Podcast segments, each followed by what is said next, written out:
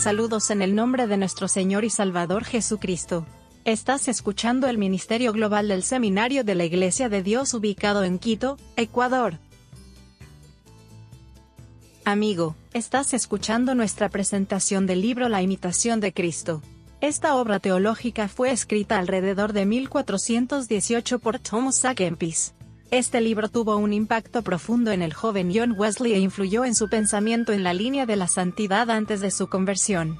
Fue escrito para ayudar a los cristianos serios en la búsqueda de la santidad en una época en que la santidad estaba confinada al monasterio.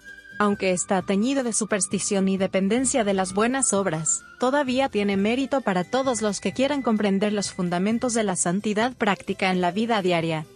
Para comodidad de nuestros estudiantes, nuestra presentación de este trabajo teológico se divide en cuatro libros. Se presenta un capítulo por podcast. Algunos capítulos son muy cortos, otros son largos, pero cada capítulo presenta un tema único en la búsqueda de una vida santa. Imitación de Cristo. Tomás de Kempis.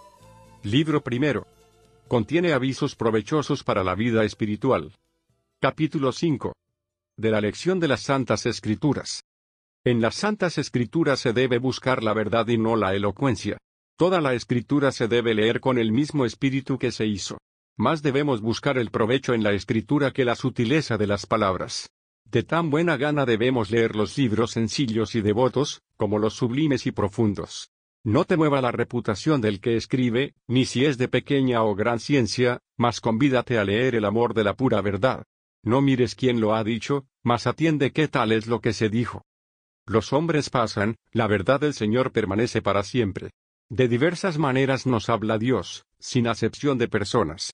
Nuestra curiosidad nos impide muchas veces el provecho que se saca en leer las escrituras, por cuanto queremos entender lo que deberíamos pasar. Sencillamente. Si quieres aprovechar, lee con humildad, fidelidad y sencillez, y nunca desees renombre de sabio. Pregunta de buena voluntad, y oye callando las palabras de los santos, y no te desagraden las sentencias de los ancianos, porque nunca las dicen sin motivo. Gracias por escuchar nuestro podcast de seminario. Si eres estudiante de nuestro seminario y quieres una copia impresa de la imitación de Cristo, por favor contacta al hermano Timoteo.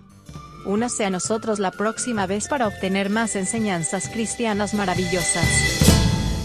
Música